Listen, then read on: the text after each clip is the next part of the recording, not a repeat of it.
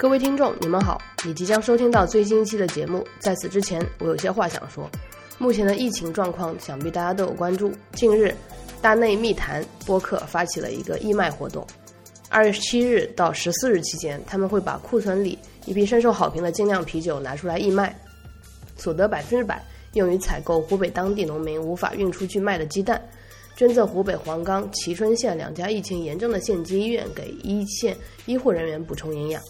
一方面，在力所能及的情况下支援疫区，给一线的医护工作者们加个蛋；同时，希望能以此次义卖捐助为引子，让更多人能关注到地处偏远但疫情严重的乡镇县级疫区。另一方面，也帮助当地农民在地处理他们卖不出去的农产品。如果你愿意加入，请去淘宝搜索店铺“大内夜市”。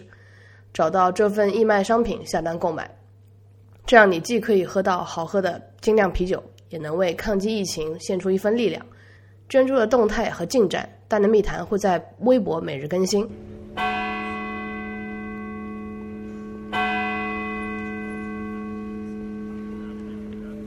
Bad Coffee 是一家，不对，我错了，我前面三二一，我没有，我没有那个这个。我重新说一下，这边这边可以剪掉。对，我忘记了。OK，三、二、一。Hello，大家好，这里是 Bad Coffee，今天是二零二零年一月二十九日，也是 Bad Coffee 的第五十三期。Bad Coffee 是一家以工科视角面对世界的字节咖啡店，提供一支独立极简、健康明亮、科学主调、人文余韵的声波咖啡豆。我是 Milkshake 杨。本期邀请到了一位少数派作者三阳，聊了聊我们使用佳明手表的感受。Always On 是 Apple Watch 新一代的亮点，而 Beat Yesterday 是佳明手表的口号。在这个特殊时期，我一直提醒自己 Always On and Beat Yesterday。另外，另一个提醒就是本期本期强烈建议在看完三阳的那篇文章，名叫《带上 Garmin 二四五，感受迎面吹拂的风》之后收听，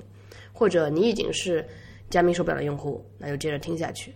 在《By Coffee》第十七期叫醒 Apple Watch 里的米老鼠那一期，我有跟大家分享我是如何使用 Apple Watch 来对我自己的运动的数据进行一个量化，然后如何用这个 Apple Watch 来呃指导我更好的去锻炼，更好的去获得一个健康的生活。但是在近去年，也就是一九年的九月份，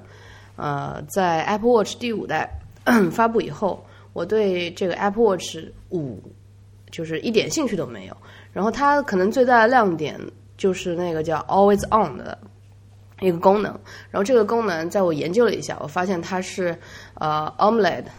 就是在呃怎么说呢？我记得在十七期播客里面我是有讲过，说只要 Apple Watch 出了一个新的一代，我基本上都会去买，因为每一年。Apple Watch 除了这个它有更新的功能以外，它旧的那一款我已经用了一年之后，它的电池其实是逐渐衰减的。然后每次有了新版本的这个 Apple Watch 以后，我也会在呃实际的感受上，它的电量会能撑更久。然后再加上一些可能当年额外提出来一些新功能，包括这个 Always On Display，嗯，会有一点点小小的。感受说啊，我今年有了一个新的 Apple Watch，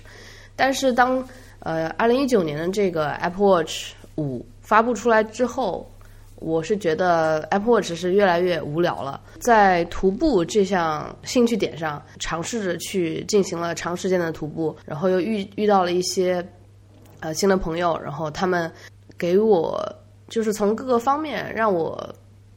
知道了一个新的。对我来说，其实是算一个新的领域，或者是一个一个新的品牌，就叫佳明。这并不是为他做的一期广告的，呃，这个播客，完全是我自己个人在量化自我的这个道路上，发现佳明手表确实比。Apple Watch 能可以做到更好。在真正购买我现在戴的这款手表之之前，我有仔细去比较一些测评的文章，然后去官网看了它的一些参数，想确定自己到底是需要哪一款手表。这篇文章我看的时候，就是就好像它的标题一样，让我就是感受到一股清风。然后今天很幸运的是，我能请到呃这篇文章的作者。呃，他也是在少数派上面写了很多文章，然后我一直也很喜欢他的文风。呃，他就是三阳。呃，你可以跟 Bad Coffee 的听众来介绍一下自己吗？Hello，大家好，我是三阳。嗯，我之前是少数派的作者，然后之前是从事财税工作的，然后现在是在试着成为一名编辑。然后之前的工作一直是在广东地区，然后现在也是因为新型冠状肺炎这个疫情待在家里，很高兴能够参加 Bad Coffee 的录制。啊，那三阳，你平时都听 Bad Coffee 吗？其实是上次不听，是上次奶思阳来跟我讲，可能邀请我来。录制节目，然后我才想啊听一下这个节目是什么样子。因为我平常其实也听播客，但是听的是那种叫趣谈类，嗯，趣谈类、杂谈类的那种播客比较多。就是我会在做家务的时候听比较多，嗯，比如说《日坛公园》啊，然后我看一下，对，然后《跟宇宙结婚》啊，还有。最近发现晚上听一个很老的，其实是电台，就是马世芳的《耳朵借我》，那个就是不用怎么仔细听，但是听的也会有，呃，偶尔听到一耳朵也会感到挺有收获的那种。平常听这种比较多，然后之前也听过 IT 公论，但就感觉像 IT 公论这种，就是挺费脑子，需要认真听吧，然后可能还有时候还想。拿出笔来做做笔记，然后 by Coffee，我之前知道奶昔阳在做这个博客，但是奶昔阳给我的感觉吧，可能就是挺硬的，就是感觉跟 IT 公论调性差不多，所以我也没有一开始也没有开始自己去听这个博客。但是听下来应该没有吧？我我的博客就是很好的一个当成背景的一个博客呀。嗯，就是呃，是前前两天那个嗯，《生活飞行员》的主播孟获，呃，在他们最新一期一百四十一期叫《野味播客》的上面，突嗯突然 Q 到了我说我的语速过于慢，然后这个当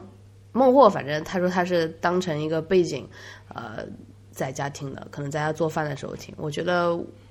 因为我很多时候说的一些东西是我自己的一些感受，就是你可能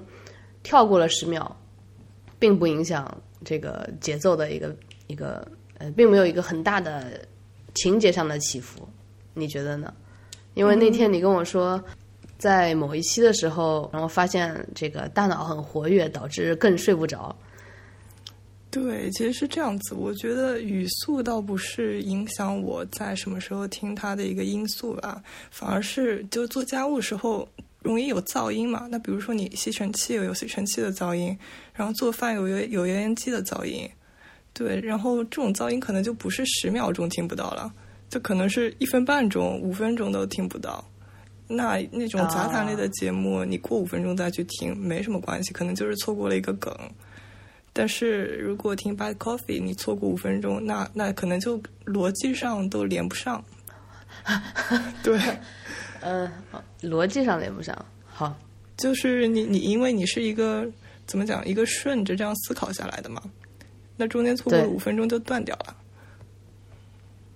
嗯，对。但是最近我，最近听到一个词叫 “the joy of missing out”，就是呃，之前不是有那个 “fomo”，就是 “fear of missing out”，然后现在就是。我觉得我们俩应该是都能做到，就是让它自然发生就好，就是一些东西都自然就比较好，不用去刻意抓住，特别是对于播客这种东西吧。我觉得就是正像你说的，我的播客很多时候就是我自己边思考边说出来的。有的时候我自己听我自己的播客，都会觉得我的那个思维跳的还是比较大的。我不知道这是好这是坏，但是我就是这个样子，就是我会自然的把一些想法就是抛出来。那我就顺便再问一下，你对这个播客有没有什么听众反馈？我还是说回那天那天晚上，就是我本来那天晚上睡觉的时候就感觉脑子有点活跃，那我想就是睡前想点事儿，然后听完我就直接睡了，然后我就挑了第十一期极简的那个，然后那一期是三十四分钟，然后我就没有选定时关闭嘛，然后我就一口气听完了，然后听完就边听边想，然后想完就发现自己更清醒了。对，然后我就想，那那就听个没有那么呃内容，就是怎么讲，知识点没有那么密集的，嗯，然后就 我就找了二十二期，你和芊芊聊的双十一买了什么？嗯，结果因为你们两个情绪都非常的高亢，就一直边录边笑，嗯，然后我就也听得更高亢了。然后大概我本来设的是十分钟的定时关闭，结果我就因为呃按耳机那个去播，它会再给你 extend，就重复的这样去拓宽你那个睡眠时间嘛。我大概按了四次，就是说我这一期节目又听了四十分钟。然后那天晚上我就大概两点半多，后来我觉得到最最后一个十分钟听完的时候，我觉得我不能再听了，就再听今天晚上就没法睡了。对，然后就把它给就关了。对，是这样的，就是播客，我是觉得，呃，你一思考，确实是很难入睡的，除非这个思考的东西是你，嗯。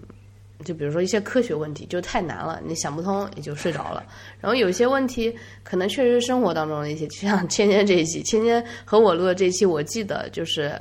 它是分了我们分了两期，然后每一期其实录的时候都特别长，都花了一整个上午去录制。然后芊芊的这你你懂的语速呃也非常快，然后它的那个节奏就啪啪啪啪，这个芊芊的知识点就更加密集，呃，然后又是讲的双十一。就是感觉是一是一个是一期非常热闹的一期，嗯，所以对，可能你要听后面几期，我就自己去 hiking 的那几期，可能会更好入睡一点。我已经没有打算坐在睡前听白宫了。那么我们下面就开始今天的进入今天的主题。呃，就正如我前面所说，今天想跟三阳去聊的一个话题就是，呃，佳明的这这个手表，确切的说是二四五和九四五这两个这个系列下面的这两款，给大家打开一个新世界的大门，让大家可以看一看，就是这个手表为什么我和三阳现在用了这款手表，然后我们对它的一些感受。三阳是一九年的七月份购买的，大概是这个时间吗？六月份吧，应该是端午节。他，OK，诶，所以他大概用了半大呃半年的时间，大半年的时间。然后我也是大概用了有三三四个月。然后这三四个月，我也呃有刻意的去尽量多的去覆盖嗯它的使用场景。然后下面就跟三阳再详细的去聊这一款手这两款手表。然后和我们的感受，我就想说一下为什么我会从 Apple Watch 转向佳明的这一款九四五这款手表。我当时是呃去日本徒步的时候，我在前面的一期播客也讲过，在日本徒步的时候遇到一个呃跑超级马拉松的新加坡女生，然后她就有跟我讲述她带着一块佳明手表陪她走过了多少马拉松，多少超级马拉松，呃，然后。他在熊野古道 hiking 的时候，他不是用走的，他是用跑的，呃，然后对他的这个感到很神奇。然后他那款手表已经很旧了，而且看上去就非常这种钢铁直男，就很硬朗的一种户外的风格。当时我是觉得这款手表好丑啊，表盘那么大，呃，但是会对他的这个经历会好奇。然后后来这个事就搁下了，后来又就是会对这个。品牌产生一个不一样的感受，就是他请了一个迪丽热巴做代言人，这是让我感觉非常费解的。呃，就好像一个看上去不怎么运动的一个偶像，去呃代言一个代言一个非常硬核的户外的品牌，让人不知道他在想什么，就会觉得这个目标会重合吗？呃，你让彭于晏去代言这样一个手表，我觉得是合适的。然后第二次对他好奇又产生了，然后搁下了。然后后来，呃，在使用 Apple Watch 的过程当中，在我进行力量训练的时候，它对心率的嗯这个测量非常的不准确，因为在力量训练的时候，它是短暂的，你会达到一个力竭。这个力竭其实你的心率会飙得很高，有的时候甚至会掉到一百六这个样子的一个心率。但是每当这个时候，我觉得我已经就是力竭，用尽全力，然后心跳已经不行了。然后我一看手表，它告诉我现在心率才七十几，然后这个时候会泄气的，真的会泄气的，就会觉得我的感受和测出来的东西不一致。虽然我是一个很坚定相信自己的人，但是在那一刻就会对 Apple Watch 很失望。呃，会想着我是用它来记录数据的，然后这个参数就是如此的不准确，嗯，这是为什么呢？这个是一个我放弃 Apple Watch 很重要的一个原因啊。然后可能还有一点就是我不希望收到太多的通知，因为 Apple Watch 是一个非常智能的一款手表，只要是你在苹果的生态里面，呃，它能帮你解锁 Mac，它能打电话，呃，它能。它能付钱，它能做很多很多事情。然后它其实自己是，即使你现在在一个有 WiFi 的情况下，然后没有连接手机，你还是还是可以收到 iMessage，因为它自己是可以用 WiFi 和 iCloud 相连的。只要那个信息到了你 iMessage 上，你你手表都是能收到的。种种的便利吧，让我觉得这个通知太多了。虽然我的一个好朋友人间指南的主播 HB 说，你可以把它都关掉。啊，但是确实是可以关掉，但是会让人忍不住打开，然后一打开这个通知又就是很麻烦，呃，所以上述种种一个原因吧，就让我有起了一个念头，就是我为什么不换一个新的手表？我难道对 Apple Watch 就如此不能割舍吗？呃，我是觉得没应该没有一件东西是我割舍不下的，就是抱着这种很中二的想法。呃，我就去购买了这样一款手表，这大概就是我买这个佳明九四五的这个一个起因。三阳，你再跟大家分享一下你的这个购买的过程。嗯，其实是这样子，我在买这个佳明手表之前，我是没有买过其他任何智能手表的。然后其实原因也是，因为我也是苹果生态的嘛，然后感觉，呃，你用苹果生态，基本上除了 Apple Watch，嗯，别人不会给你推荐别的选择。那 Apple Watch 本身，首先它很多人说它好看，但它在外观上没有那么吸引我。我我不不那么喜欢一个方的手表，我还是比较喜欢圆的。嗯，然后第二点也是它的通知太多了，它功能太丰富了。经常我看到别人，包括以前的同事啊，还有朋友，看到他们用 Apple Watch 的一个场景，都是在手表上查看消息。我觉得这个超可怕。我。我就是我用手机的话，我不想看消息，我开个勿扰把它扣下去就好了。那如果它一直在我的手腕上震动啊，在手腕上出现字啊，我觉得这是一个非常打扰我生活的一个场景，我就很不喜欢，所以我从来没有起过念头买 Apple Watch。然后说到佳明这个手表，是因为去年的应该是一八年十月份的。冬季新番嘛，有一部叫《强风吹拂》，然后是三浦子苑的同名小说改的，讲的是，呃，日本有一个长跑接力，这个蛮特别的，就是十个人大概跑两百公里这样一个，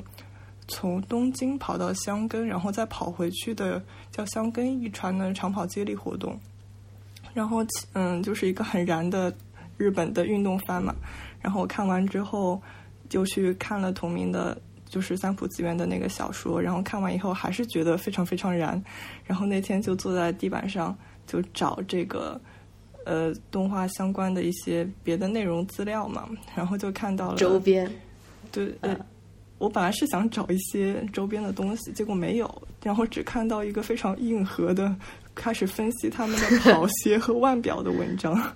然后就发现。主角的跑鞋其实买不起，挺贵的。嗯，然后我也不觉得我买一个跑鞋就可以跟他跑的一样快，这不可能嘛。然后就看到了。等会儿，我想问一下，这个这个跑鞋有多贵？我记得它是美津浓的一款，而且是联动款。啊，我当时搜了一下，好像要三四千块钱，我不知道有没有记错。呃，联动款是什么意思？我看一下哈，就是这个动画和美津浓的联动。哦，对，他在小说里面，crossover，对对对，他在小说里面不会很详细的设定跑鞋款嘛，这肯定的。然后到到动画的时候，他就会有一些这种应该算是商业植入的东西，包括他们比赛的时候，周围就是那个叫什么，就是把观众和跑道拦开的那个板上面也是有美津浓的广告字样的。广告，嗯，对，有有他那个 logo，嗯，然后对我就看到了，它其实这个手表是根据佳明。是二三五 Four Athlete 这个系列的去设计的，然后我就想，嗯，我好想拥有一款主角同款的手表，然后就是 对，就去查，然后就发现应该我当时查的时候应该是六月七号，端午节假期最后一天，然后查的时候发现大概在五月中旬的时候，佳明就推出了一个新的二四五的最新的一个系列。然后价位上，因为我我对智能手表要采购的话，我的价位大概也就是三千五以下这样一个心理预期。然后这款手表，呃，非音乐款当时是二千四百八十，音乐款是二千八百八十。然后对，然后我觉得也大概符合我的就是预算，但是当时唯一的考虑就是太丑了，嗯。就就 真的很很难看，对，然后嗯，然后我就去当时最近的一个商场的专柜，我骑车过去看的，然后那个专柜小哥就是也是很运动的那种，就不像别的嗯，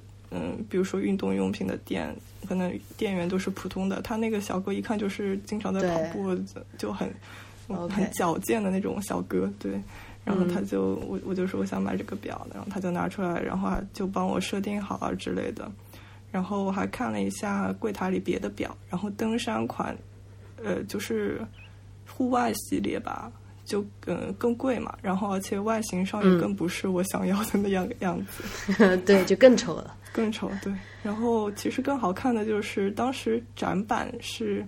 呃，唯一把热巴放在展板里的一个专柜是城市系列，它平时是表盘上数值是隐藏的，是一个金属指针，嗯，就是普通的那种时尚款的手表的样子吧。但是那个表就是功能太少了，然后最后就嗯，其实也没有怎么再再取舍吧，因为一开始就想好了就要买主角同款，嗯，然后就还是买了这个二四五。然后当时去买的时候，我是想我跑步时候肯定是要听歌的，所以还是买了音乐款。但其实其实现在我挺后悔没有买那个非音乐款的，因为我发现，嗯，我现在跑步的时候听歌越来越少了。就是我早上出去跑步的话，其实城市还挺安静的，就听听城市的声音啊，听听鸟叫声，就心情都挺好。嗯，然后。而且非音乐款的那个紫色其实挺好看的。如果当时买那个，我现在应该会就看它顺眼多一点。OK，嗯，啊，那我们就顺便再聊聊它的音乐功能吧。嗯，就是因为我我这款是是可以来听歌的，然后我注册的是那个点 com 的账号，所以它呃 QQ 音乐是不支持的，但是它支持 Spotify。嗯，我是觉得。其实我跟你感受是一样的，我当时很很兴奋的把我的 Spotify 那个，我对我健身有一个专门的 playlist，我就把这个 playlist 导进去，然后让它离线下载。我是就是通过呃 Spotify 的账户和它连接，然后通过 WiFi 直接下到手机上，呃不是直接下到这个手表上的，所以它同步还是比较方便的，就是不需要插任何线，嗯。但是呢，我发现对，就是你你出去跑步，你既然用手表来听歌，那肯定是用了蓝牙耳机，真无线蓝牙耳机。然后，对吧？我有 AirPods，也有 AirPods Pro。然后我发现和它连接的时候还是有点麻烦的，就是经常搜不到，或者我要把它放到很近，让它就是大家就是处在一个平稳的状态，手表在一个平稳的状态，就平静就是。稳定的状态，然后耳机也是要贴它贴得很近，然后 AirPods 才能跟它相连。然后相连之后，你看 AirPods，我经常也是会通过呃手手机和这个 AirPods 相连，所以如果一直断开连接、断开连接会非常麻烦。所以一般来说，我是觉得就其实太奢侈了，就是给这个呃佳明九四五给它单独配一个 AirPods，呃，这样的话会稍微简单一点。呃，但是呢，我自己说实话，其实我不是一个所谓的跑者，呃，我做有氧也是为了这个锻炼心肺，我可能每次的跑量也就五六公里。呃，我很少在户外跑步，还会这么说。然后天一冷或者天太热，我这个人还是比较娇气的，就直接去健身房了。呃，所以大部分大部分的时候，我的手机都是跟着我的，所以我也不太用它听歌。所以这个音乐功能对我来说，就是呃，也是鸡肋一样，就跟你有类似的感觉。这个功能可能就是它宣传的一个噱头，或者说吸引人。眼光的一个很大的点，但是实际用起来就一般啊，就是跑步不听歌也行，这样一个感受。那你徒步的时候会哦？那你也用手机听是吗？对，徒步的时候其实我是背着一个包的，然后呃，我都是和呃 iPhone 相连嘛，嗯，然后我有的时候甚至会打开那个呃流播。因为在山里面，有的时候没有信号，只要它流波停了，我就知道在这个地方没有信号了。嗯，我那次带着手佳明手表，然后连接去户外跑步，然后听歌，整个过程就还行。但是更大的目的是看测试它，呃，这个功能行不行？呃，但是这里要说一点的，就是在跑步的时候带着 AirPods Pro，我我不知道其他的耳机有没有这个功能，因为带着 AirPods Pro。这个 Pro 它自己有一个智能的芯片嘛，它会跟你播报你的信息。我发现我带上了 AirPods Pro 配这个佳明的这款手表之后，它会告诉我你目前的配速是多少。只要我的步速，就是这个跑步的配速变化之后，它都会提醒我。但是我稳定在一定的范围之内，它可能就不会提醒了。我再加快或者再减慢，嗯，它都会提醒我。我我不知道其他的耳机有没有这个功能，我好像没有收到过类似的通知。它只有在只会在手表上震动来提醒我。OK，因为因为我为什么发现这个？因为我第一次戴的是普通的 AirPods，然后发现没有这个功能。然后后来一次我戴着 Pro，嗯，我发现就很神奇，就是那种它突然会在你耳边提醒你说。呃，你现在配速就是达到多少了？这样，这个功能可能我觉得它是跟 Air 只有 AirPods Pro 这样才支持。哎，那那你会喜欢这种提醒吗？哎，讲实话是不太喜欢的。呃，或者说在我对吧？呃，对对对，是这样的。呃，我觉得是这个样子，就是我自己在跑步的时候有一个，也是近些年来对我自己的一个探索，我发现。我现在跑步可以听英文播客了，就在跑步的最一开始，我是只能听那种激情澎湃，而且是我要精心挑选这个步速的，呃，就是它的节奏和我的步速要搭配，我才能听下去，然后按照它一步一步的走。呃，那时候就喜欢听一些什么这 rap 之类的歌，然后这种 hip hop 节奏感特别强的。对，然后后来发现。慢慢的能够听一些舒缓的歌，就是你就把它当个背景音乐，你就随便听听。然后再到后来，就发现自己能能听中文的播客了，呃，就是能听单口了。就是具体来说是 IT 公论这种一天世界这种单口的，呃，语调比较就是频率音频这个这个这个声叫就频率比较低的这个人男生，呃，能听了。然后后来发现。自己开始渐渐能听，就是好多人在一起说的这种呃播客了。然后到目前，我就感觉我在跑步机上把速度调到八、调到九，甚至调到十的时候，听英文播客都没有关系了。这其实是就是跑步能力的一个呃慢慢的变好了，呃，能够忍受这些一开始会觉得很烦躁的这种呃背景音乐。或者是就是人生，我不喜欢的就是像那种，我就直接说了，就像《大内密谈》这样的呃播客，就是动不动就是哈哈哈哈哈，对对对对对，大家一起哈哈哈哈哈，就在我跑步的时候，这个是很难忍受的。呃，在特定的场景听没有问题。但是确实在跑步的时候，当我心率达到一百四的时候，我听到这个背景音乐，哈哈哈哈，我就真的是受不了，就关掉。嗯，那你在这方面有什么就是感受吗？嗯，我之前也是试过听播客，然后可能也是入坑姿势不对吧。我一开始听的也是就是哈哈哈的那种黑水公园，我就特别黑水公园稍微好一点了，嗯，也也黑水公园大部分是两个人吧，两三个人。但是金花笑起来也非常的张狂嘛，对，然后就特别刺耳，特别难受。然后后面就大概听了两次之后，我就彻底把跑步听播客这个事情放弃掉了。然后就只听歌，对。然后有智能手表之前，我是带着手机跑步的，就是用用过咕咚吧，然后还用过中间用过什么我忘了，后面用的是 Keep，他们都是会就可以打开那个提醒你什么过去一公里你跑了呃用了多长时间，然后现在一共用了多长时间这种，然后每次到那个地方我就很头疼，因为他会把我的。音乐的声音降下去嘛，然后那个声音就很突兀的出来。那个女生还说的特别慢，嗯，很难受。然后，但是我没有把提醒关掉，是觉得我可能还是需要这样一个，就来告诉我现在跑了多久嘛。因为手机不是那么方便随时拿出来看。然后，而且我也不是跑跑步机，我也几乎呃，我不太喜欢跑环形跑道。我还是比较喜欢，就是随机改变路线这样去跑，因为我会觉得很无聊，就是跑跑道的话，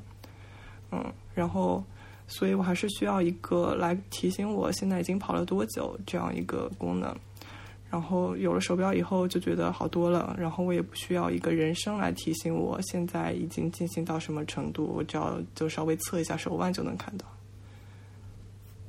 嗯，我记得之前就是提醒你。特别是美国的一些本土的品牌，比如说 Nike Run Club 这种，他会给你喝彩的，cheer。他说：“哎，加油！现在这个一公里跑多快多快，这是你最快的一次一公里或者一 mile。”嗯嗯，这个其实我感觉是呃一一种文化的东西在里面。就我之前，其实我上一期，嗯，和翻转体育的，哎呀，一个女性系列的一个。呃，小教练他叫 Shirley，他带我练了一下这个，我们俩一起去健身房，他就是当成我的教练，我们认真的练了一节课，然后发现他就会一直在鼓励，然后啊，那是很美式的鼓励啊，这种，呃，就像可能美国的爸妈从小跟孩子说啊，You are the best，You are always the best，这种这种鼓励，中国人其实是不太适应的，呃，有一种文化因素在，这种心理因素在吧。所以我们可能不太适应这个在耳机里他给你 cheer up 这种感觉，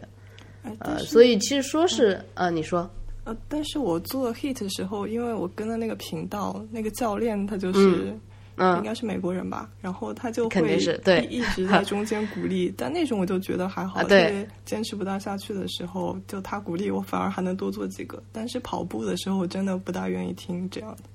像我们两个在聊的这个。这个系列它就是一个跑步的系列，那我们就先整体聊一聊对它的一个感受。你在那个少数派的那篇文章，就是带上 Garmin 二四五，呃，感受迎面吹拂的风。大家没有看过这篇文章的，可以去呃花几分钟时间看一下。其实这这篇文章写的非常细致，嗯，可能在听播客之前去看一下这篇文章是还是比较有必要的。那我们就先聊一聊这个，你说我们俩都觉得很丑的一个外观吧。嗯嗯，从外观来讲，你喜欢它的这个实体按键的部分吗？因为它这个屏幕就是我们俩的这款手表的屏幕都是不可以触摸的，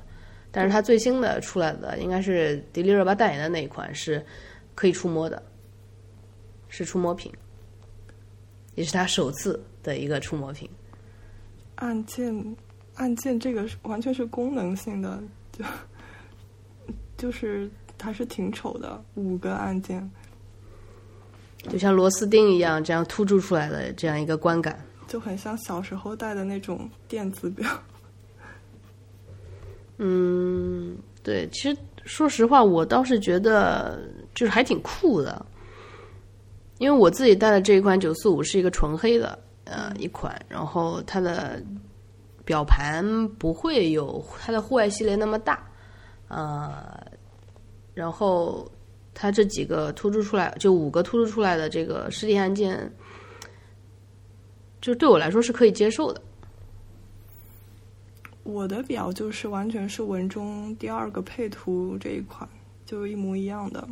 就可能还是平时穿衣风格什么的原因吧。它还是我我经常还是把它藏在袖子里这样子的。所以这就是我不不明白为什么迪丽热巴能代言佳明手表的一个点，就是在我觉得它的受众应该是很精致的都市白领，嗯。他们去如果去买城市系列，那城市系列其实就不是佳明手表它的一个本质和内核所在。但但是也只有那个城市的那个系列才能符合他们日常的一个搭配，或者说佳明是除了就是用城市这个系列带他们入坑，然后再去让他们呃明白什么是户外，什么是这个呃马拉松。这又让我想起一个话题，就是我跟 Castico。主播胡胡聊到的，为什么马拉松？我就是之前我就问他，我说为什么马拉松是什么？呃，中产阶级的广场舞，或者说中产阶级和马拉松可以画上等号？呃，这是我一直不太明白的一个事情。但是这么一想，我倒是能有点理解了。所以这个实体按键，我觉得挺好的，就是对这种消费主义社会的一个一个抵抗。呃，就是你可能和我交流之后，才能发现我是怎样怎样一个人。呃，我也不怕你来误解我，就是我戴这个手表的，还有这样一层含义。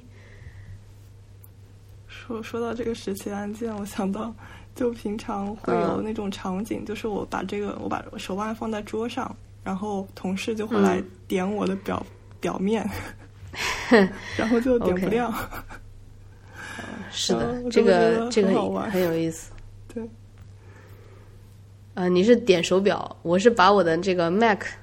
带过去给我的导师，就有时候让他改文章，提点意见，他就是啥也不管，他就先往屏幕上点，就是 对，所以确实科技能改变人的这个认知。那我们再聊聊它的这个续航，怎么说呢？是一个很大的优点。但是任何优点在我看来都是一体两面的。就比如说它的续航是非常好的，但是好到经常让我忘记给它充电。啊，你觉得呢？我现在手表的电量是百分之十四，我经常就等我注意到的时候，手表都只有百分之十几的电了。就是它提醒我低电量的时候，我才会去关注它的电量。对，说到这个提醒低电量。嗯，那可以顺便来说一说它这个表盘。嗯，它的表盘其实应该来说比 Apple Watch 的表盘更加丰富，因为它有很多第三方的一些开发者也好，爱好者也好，它可以给大家制作这个特定的表盘。然后我不知道你表盘是哪一个，之前我们好像有聊过，有一个特别佛系的表盘。我还是之前这个就是十点刚过了不久啊，对。啊，是吧？对，那我们俩现在都是这样一个表盘，就是背面背景是黑的，然后中间是一二三四五六七，呃，现在是十点过了十分，对，就是他不会把具体的，其实现在是十点零八分，他不会把具体的时间告诉你，他就会告诉你一个大约这个时间一个概念，这点就是特别击中我，嗯，我很喜欢这点，呃，时间本来就不是一个那么。被量化的东西，然后你这一分钟的感觉和那一分钟的感觉其实都是不一样的。我很喜欢这个，嗯，在现代社会不是很争分夺秒呃的这种东西。但是怎么说呢？呃，在遇到一些很重要的会议的时候，或者说跟别人会面的时候，我还是被我会会把它调回一个就是具体准确的时间，就是所以我会来回切换。所以你是不会切换。我现在手表上就只有这一个表盘。对我之前还用过佳明，它官方有一些还挺可爱的啊，就是小猫什么熊猫那些，对我都用过。但是自从换上这个之后，我也很喜欢，因为我觉得吧，我们看的时间不也是就是在心里换算一下，现在大概是个什么时候嘛？然后，而且说到迟到这个事情，我用了这个表以后，我反而不太容易迟到，因为我会。就心里有预期，他会给我 OK 就没那么精确，我就反而会更早一点就出门这样子。然后也因为用了这个表盘，让我晚上不带手机上床嘛。然后，但是我最后一件事情是写日记，然后我的日记里现在也都是，呃，十二点过了二十分，就没有精确时间。哎，这样还不错，嗯，这样还不错。然后这个表盘它会也会不定期出一些什么圣诞系列，也是它官方推出的。然后那个时候我还挺开心的，因为我是一个热衷过圣诞节的人。我每次在看时间的时候，上面有一个圣圣诞老人或者有一个麋鹿，呃，在跑一跑，就像有点像那个呃 ugly sweater 那种感觉的 ugly watch face。嗯，这个也让我想起来，就是我在呃诺基亚手机，就是塞班 S 六零 V 三或者 V 五，我记得那个时代。有好多主题可以换，就皮诺基亚那个不同不同对，主题可以换，字体可以换，呃，华康少女华康少女体，我我曾经把我的那个整个诺基亚改成这个体，然后呃，它的主题我记得是一个哆啦 A 梦的主题，呃，就是会有让我回到那个时代去玩一些这种第三方开发者，你也不知道是谁，嗯，写的一段代码，然后。变成了一个 watch face，然后你还可以支持它，这个上面是可以付费的，就是你直接是付费给呃这个开发者。我就曾经在这个佳明上面买了一一款，其实就说白就是颜色，嗯，就是这种，你可以直接支持它。我也觉得这是一个很开源的一个没有被管制很好的社区，因为它有的 watch face 确实还是很丑的，真的，丑的特别有特色。对的，就是，就只能说人和人的审美差异特别大。然后那些说实话，我可能对他们来说不是丑，他们是把更多的功能放在一个表盘上面，嗯，就是，对吧？就很多很多功能，嗯，就可能想都不太想到的一些功能都放在上面。比如说你现在的海拔处于多少，它可都都可以显示。其实这个手表对我来说。嗯，它除了是一个手表，它另外很大的功能，可能我们下面聊到的就是，它就有很多传感器构成的。其实传感器它又代表了很多参数，呃，这个在就是播客的下面会跟大家聊到。那这里先跳过，然后再说就是这个表盘，你好像还比较喜欢这个反射式的液晶屏，就是这个不能触摸的屏幕，是不是？对。因为就我平常几乎就除了晚上吧，我我也想不到，我好像几乎就没有点亮，主动点亮过它。除了运动的时候，它会自己处于一个常亮状态吧。平常就稍微测一下手腕，我就手就表上的东西呃时间吧，主要就看时间就很清楚了，我就不需要再有点亮的动作。这个我还挺喜欢的，就很自然，就像看一个普通的表一样。你有开启它那个你转手腕，然后它测光，就是开背光吗？你有开启吗？没有，我把它关掉了。我是把它开启的，因为它不太准啊。它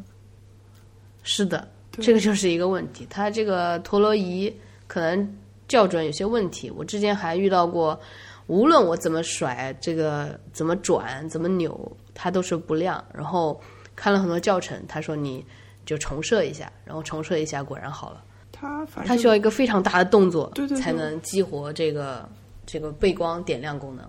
就很傻，然后我就干脆关掉了。反正大多数情况都有别的光源嘛，有别的光源就能看清。对，它不像 Apple Watch 之前的几款啊，就是那种你非得把它点亮，它才能看见。然后还有你在文章中提到这个 Garmin 教练，就是我们俩都去尝试了一下这个，其实就是 Garmin Coach。你你可以自己设定一个五公里、十公里、半马、全马的一个目标，然后它根据你的目标有三个教练供你选择，然后可以设定每周有间歇跑、强度跑，就是不断提升你跑步素质。只要你跟着他练，你把那个完成了，我觉得他的意思就是只要你把它。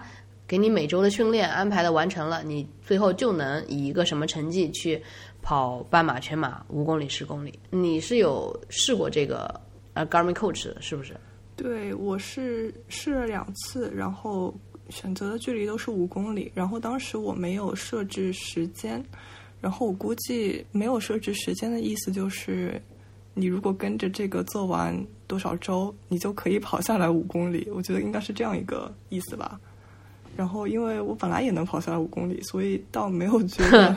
有有什么质的提升。但是有一个挺好的，就是在工作挺忙的时候。因为他呃每次是就是工作日设置的任务不会特别累，然后我可以在上班之前去跑，就我觉得这个坚持的意义比我今天就成绩突破的意义，我觉得更大一些。嗯，我喜欢他这个点是说，其实它可以自己生成一个日历，它这个日历可以直接导到 Google Calendar 里面，然后我又是个用呃 Google Calendar 的人，所以这个一切都。就是连接的特别完美，然后每天的日程上面可以看到今天的呃跑步的任务是什么，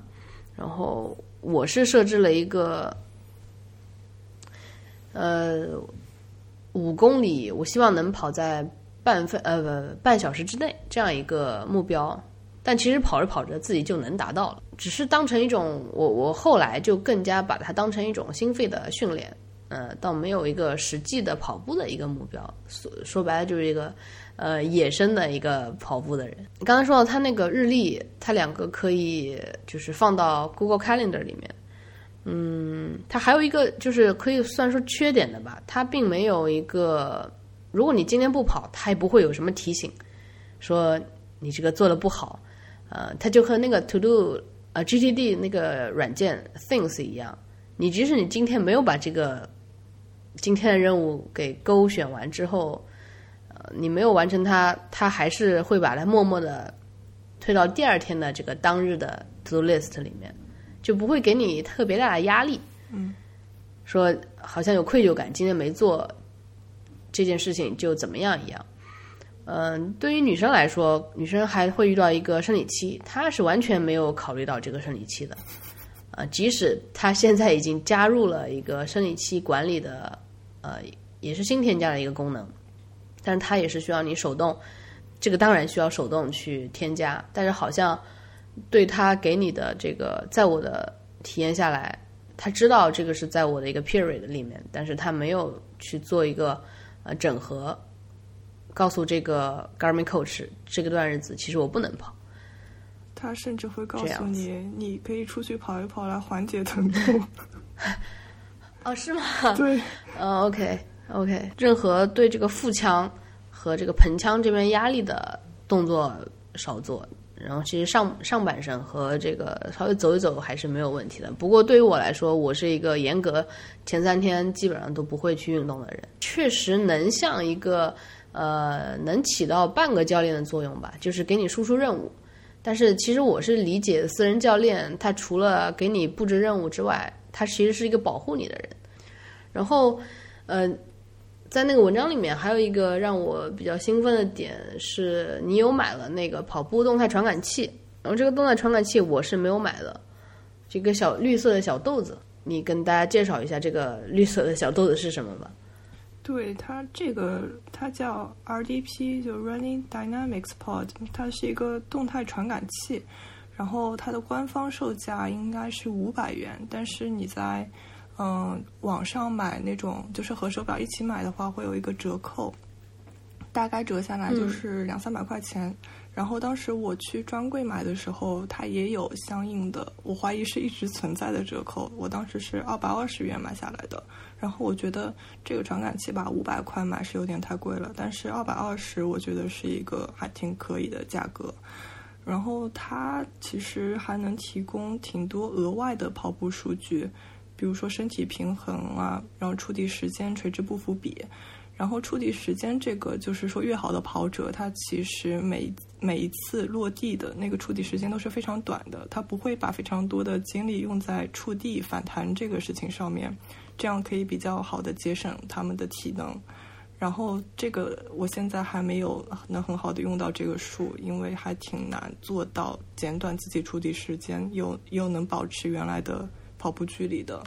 我平常自己比较会关注的数据还是身体平衡。它使用的时候，其实绿豆夹就像那个，哎，那个 Apple 的那个那一款叫什么来着？有背夹的那个 Shuffle 吗？啊，Shuffle 啊，就是我那款。嗯，对啊，是的，是的，Shuffle。它小夹子。对对，它也有一个，它是一个有弹性的夹子，然后就是夹在裤子的正中间，裤子背面就是腰线那个地方，然后和脊椎交接的地方正中间夹的正一点，然后它就会来判断你触地的时候哪一边的受力更大，然后给你画出一个曲线。然后告诉你，比如说我一开始跑的时候，可能我给右边的压力有有到百分之五十五，然后左边是百分之四十五。然后这个其实我自己也也是能想通，因为我左膝盖有一点不大好，然后跑步的时候其实会是用右腿去借力，然后其实这样子反而就是很容易受伤嘛。然后左腿啊左膝盖也也会感受到疼痛。然后我察觉这一个现象之后，在跑步的时候就会改变自己的跑步姿势嘛，就会更嗯知道怎么样去用臀部发力啊，然后怎么样去用小腿肌肉去怎么讲减少触地的那个冲击，然后反而就是把自己身体调到一个比较平衡的状态之后，跑步时候这个膝盖的疼痛反而是减少了，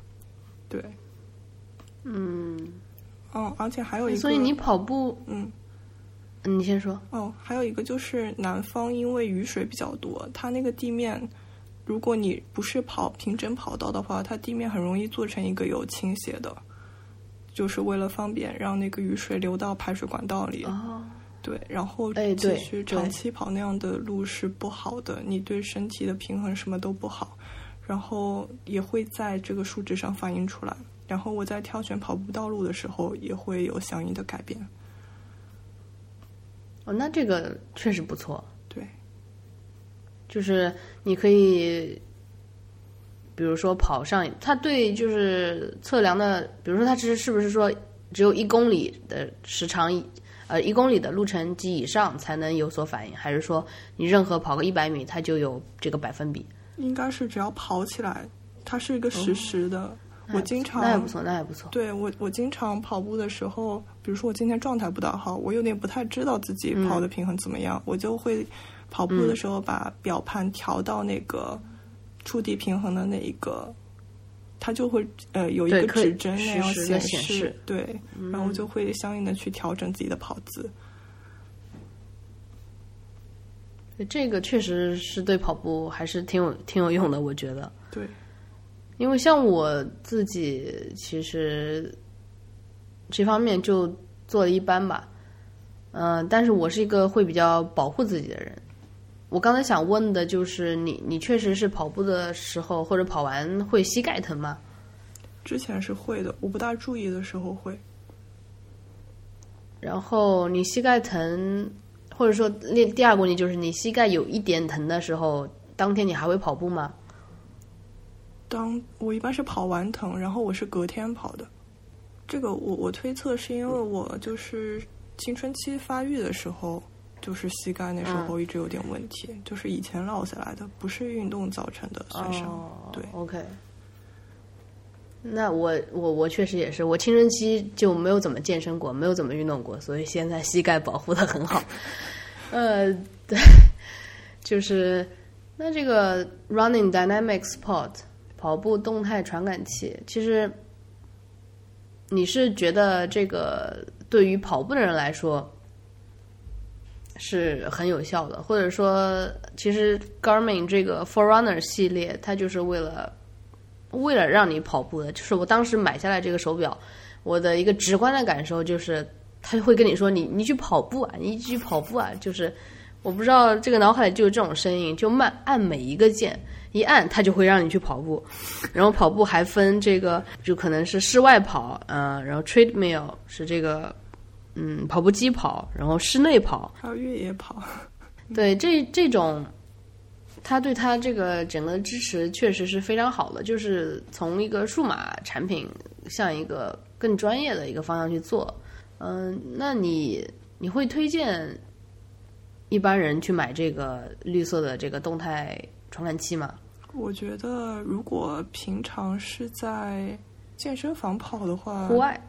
呃，对对，健身房不太必要，因为相对来说，我也觉得你比较好控制自己嘛。然后，对户外跑，特别是如果不太跑跑道啊，喜欢换地形的，我觉得还是挺有必要买一个，然后了解一下自己的就是平衡情况啊，这种。嗯，或者在长在长距离跑之前，可以给自己在这个同样的路段做一个做几个采样。你在比如说第一个公里，然后第二个公里、第三个公里，在不同的就是这一个长段，呃，分成三个部分。然后你在每一段采个样，然后让自己有大概这个对这个地形有个感受之后，你再开始长跑，或者你搬家搬到一个新的地方，你到一个新的地方去开始户外跑的时候，这样确实我觉得用处还是挺大的。那在文章里面，除了这个动态传感器，你还提到一个身体电量的这样一个参数，这个参数叫身体电量。身体电量其实就是把。它应该是按照你的体能和精力来量化你的这个数值，然后一般来说，呃，它会根据你的睡眠质量，然后来判断你前一天晚上把自己就是冲到了百分之多少，然后如果你睡得挺好，那这个数就是百分之一百，然后再会根据你今天的活动量和休息的情况来给你充电和耗电。然后我自己的情况是，如果一天不运动的话。那这个数就是一个缓速呃匀速下降的一个过程吧。但是如果这一天我因为我一般是在早上运动，那这个数就是一开始陡坡这样掉的特别厉害，然后但是会在之后我开始比如说嗯工作就是比较平静的状态，它这个数会慢慢的爬回去，就是慢慢冲回去。然后午睡我一般是睡个二十几分钟，然后这个数也会稍微升回去一点。但是，嗯，如果在长时间工作的情况下，那这个电量就是一直往下掉的。但我现在其实看这个数不太多，因为我不太习惯戴手表去睡觉，然后他早上就会随便给我一个数。这个就是它非常不智能的地方，不聪明的地方。就像 Apple Watch，你把它摘下来，它会知道你摘下来；但是佳明手表，它不知道你把它摘下来，它还会让提醒你，让你现在运动 move。你摘下来会把表放哪里？放在都怎么放它？嗯，我没有考虑过怎么放它，就随便放一放，就是平着放，应该是把它那个表盘往下。我之前，嗯，我我之前是有段时间发现它晚上耗电特别快，就可能一晚上电全没了。啊，然后我就发现可能是我没有好好放表。然后之后我就会比较 刻意的把它，就是传感器那一面，就心率测量的那一面朝下，表盘朝上那样放。然后它好像如果能测量到被子，它发现被子没有心率，它那个绿光就不闪了，然后就会进入一个比较节能的状态。呃，这个也是很神奇。有时候我早上起来会发现它的红光是在闪的，就是有红光，有时候有绿光。这个不知道它是怎么去确认。我不不知道，可能把它放在一个导体上面，它耗电会很大。就是如何放这个表，我倒是真的没有想过这个问题了，这个有点意思。好，上面几个说到的这个几个实体按键，嗯，到续航，还有这个一些参数，然后它的佳明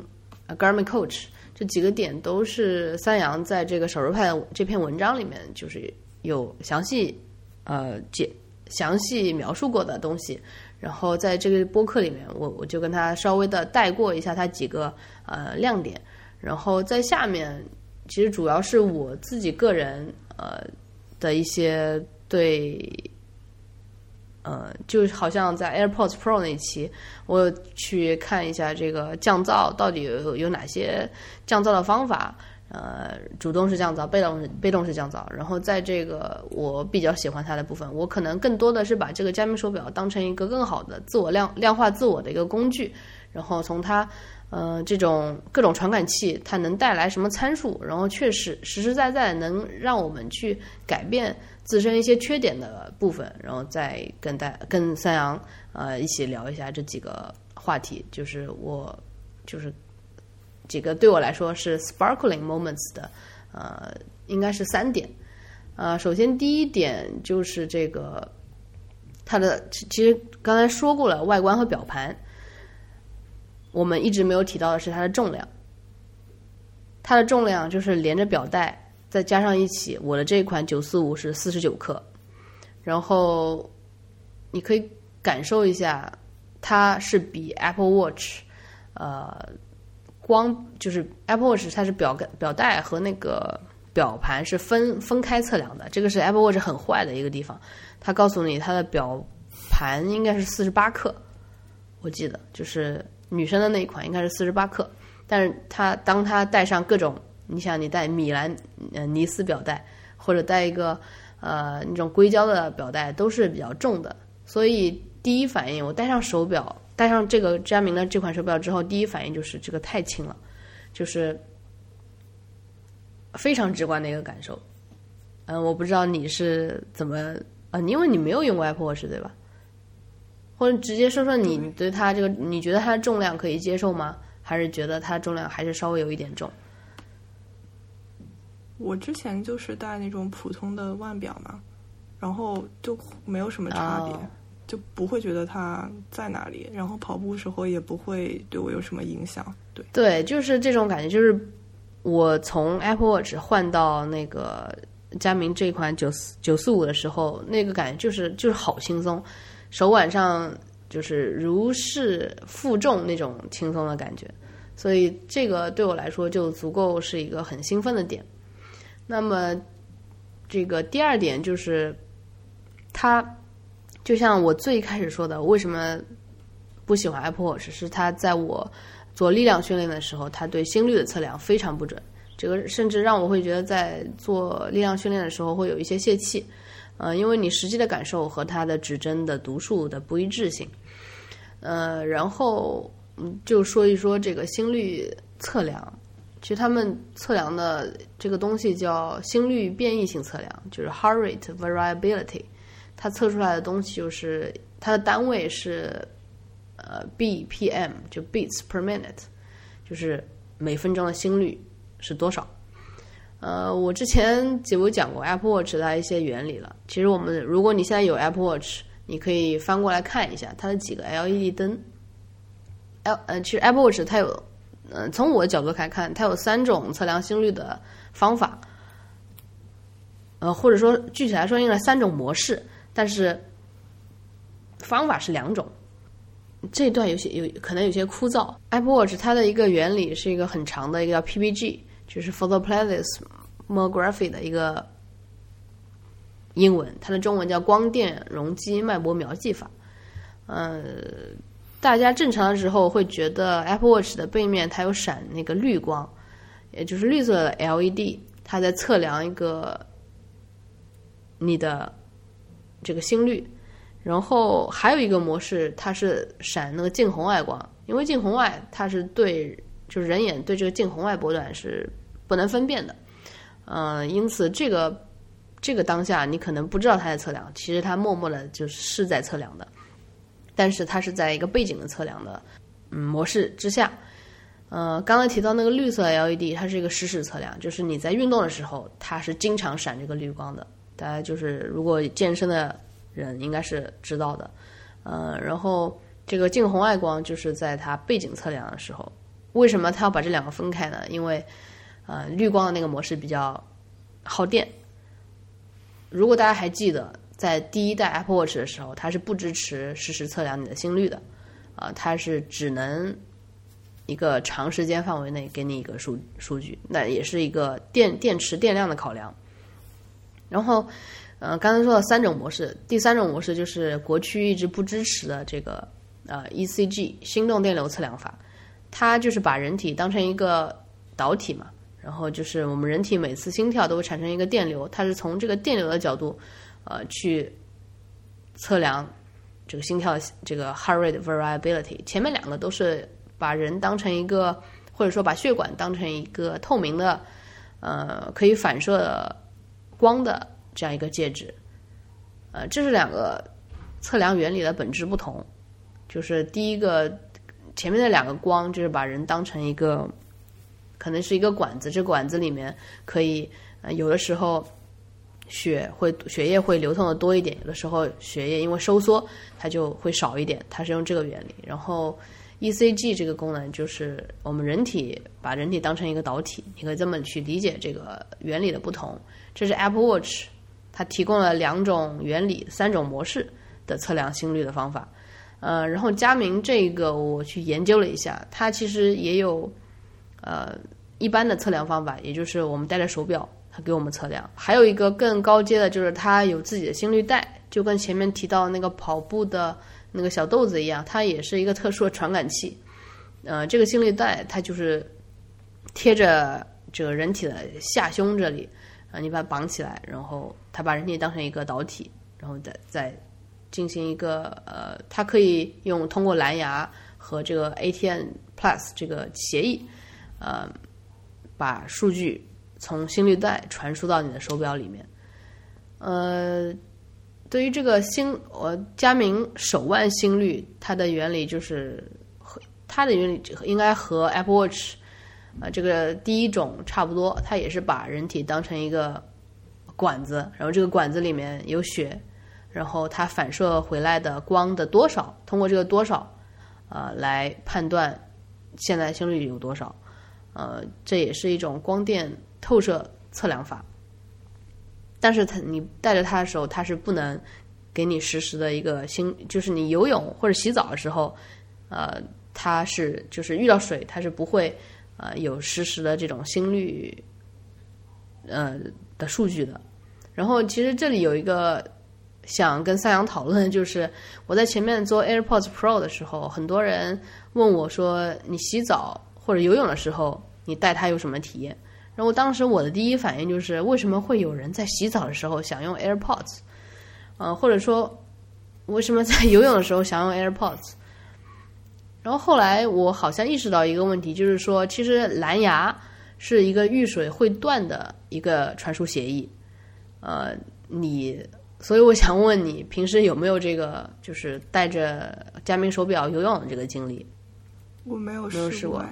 我自己也没有试过，我是只是带着 Apple Watch 去游过泳。游泳是一个比较复杂的一个一个运动，嗯，对我来说可能它是一种休闲和放松，所以我好像不太会很关注呃这个它的心率，然后甚也不会在游泳的时候想听歌。就是水下，你到水下，其实它这个介质已经完全变成了水。呃，你周围的声音其实是挺吵的，这样也就就算你虽然你听不到他在说什么，但是水下的那个声音跟空气里面的声音传输的是不一样的。呃，水这个介质就会把这个声音变得很很闷。然后我不知道，我也没有用过这个一些很呃防水的这种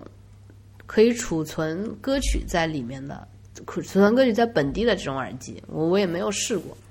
所以对这样的一个场景吧。嗯，有点过于远离我生活，我都我都甚至没有想到这样一点，为什么会有这个问题在？它应该是一个技术上面的瓶颈。嗯，我想问，如果带着 AirPods 游泳，它真的不会掉吗？这个我都不知道应该怎么怎么去理解这个问题，就是或者说先先分开，呃，你会带着 AirPods 洗澡吗？会有这个需求吗？我没有 AirPods。OK，我都是公放，对，用音箱。对，我也在一直在想，就是怎样一个场景是需要用 AirPods Pro 洗澡？呃，这个对我来说就很匪夷所思。可能这里就是一个提醒吧，就是佳明手表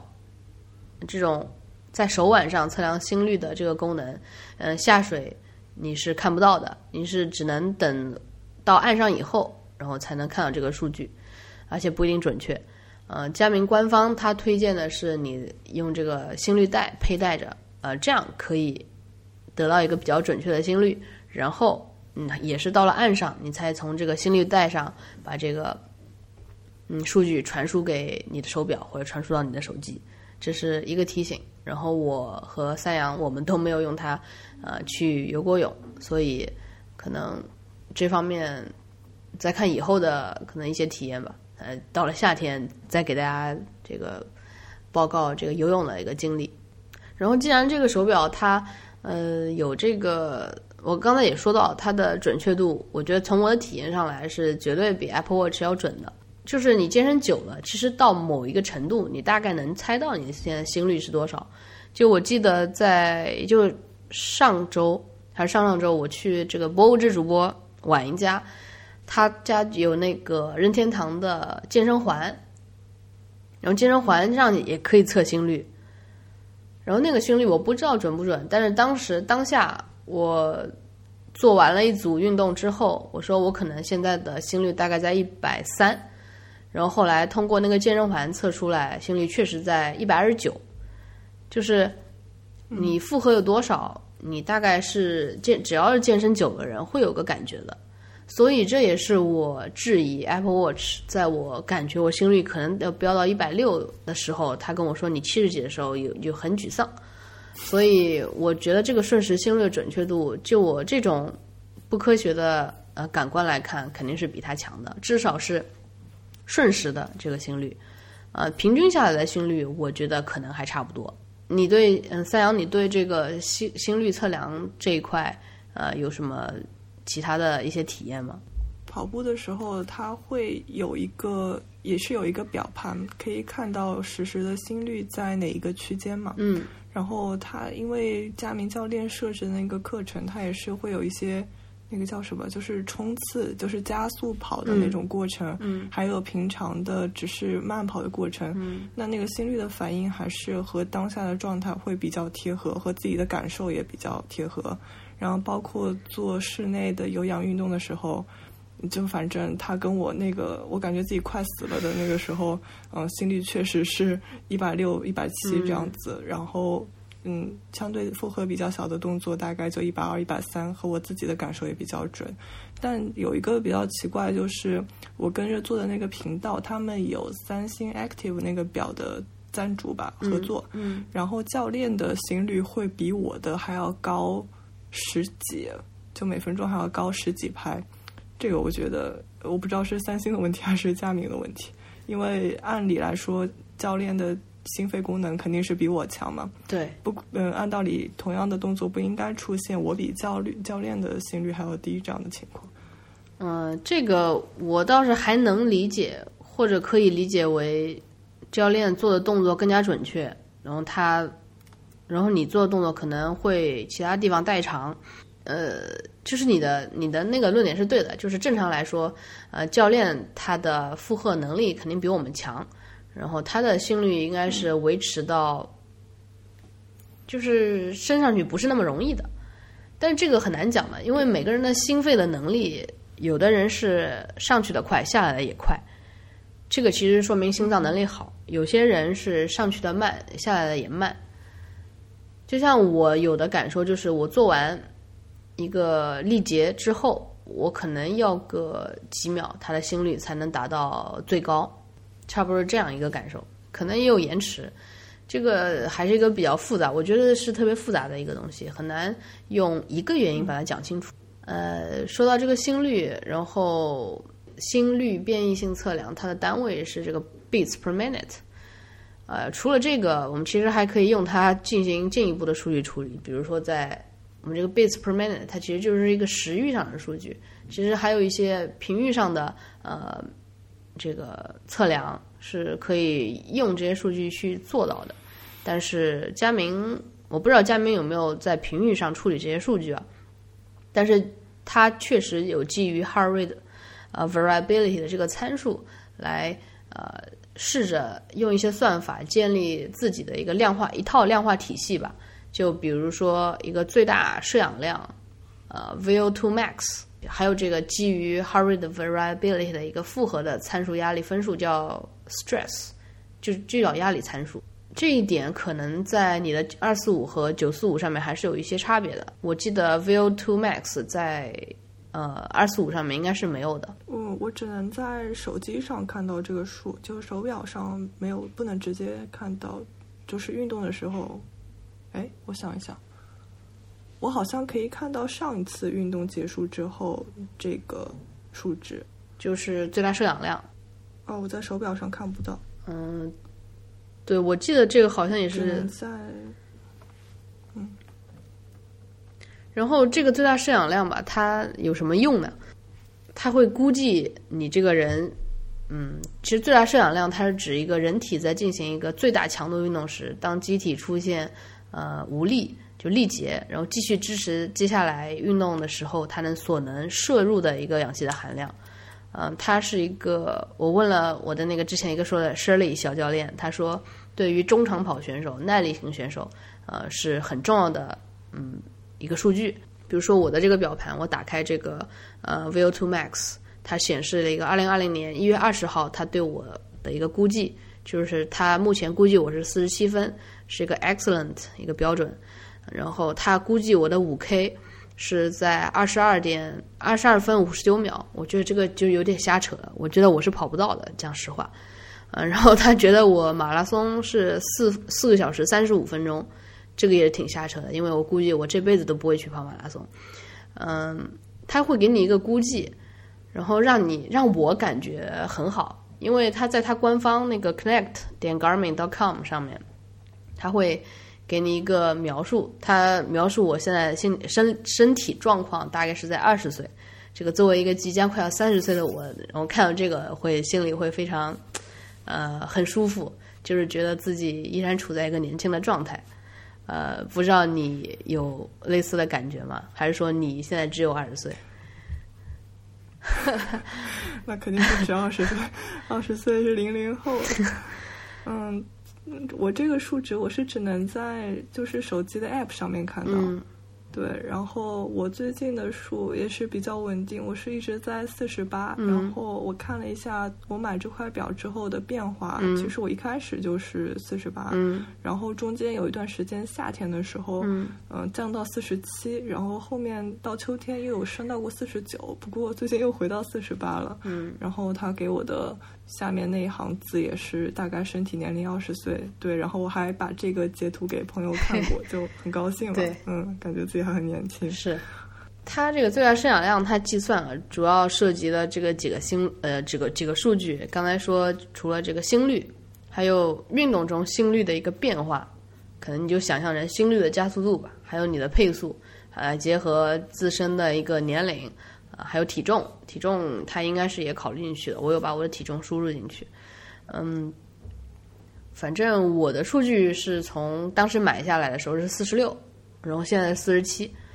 呃，我觉得这个数据有一点像那个芝麻信用分，就是它好像长时间都不太会动，但是就是偶尔升高一下还是有点高兴的，会觉得这一段时间的呃健身没有荒废，然后还是有这个积极的做一个这个很充满能量的人这种感觉，嗯，可能这个参数，嗯。对我来说的用处大概就是这个样子。然后第二个一个基于心率的参数就是这个压力分数，就是在我的九四五上面，呃，如果要及时测量这个压力参数是不行的，它要配合心率带，啊，所以我得到的应该是一个长时间的呃平均值。那这个压力参数它是反映一个身体，刚才说到身体电量，它还能呃预估你一个。恢复的时间，刚才说到这么多参数吧，我想就是再具体跟大家分享一下这些数据的一个实际的用途。呃，刚才说完了这个最大摄氧量，然后心率，就是如果打开佳明的身体参数这个系列，就是在表盘上你可以看到一些呃健康参数，大概有四个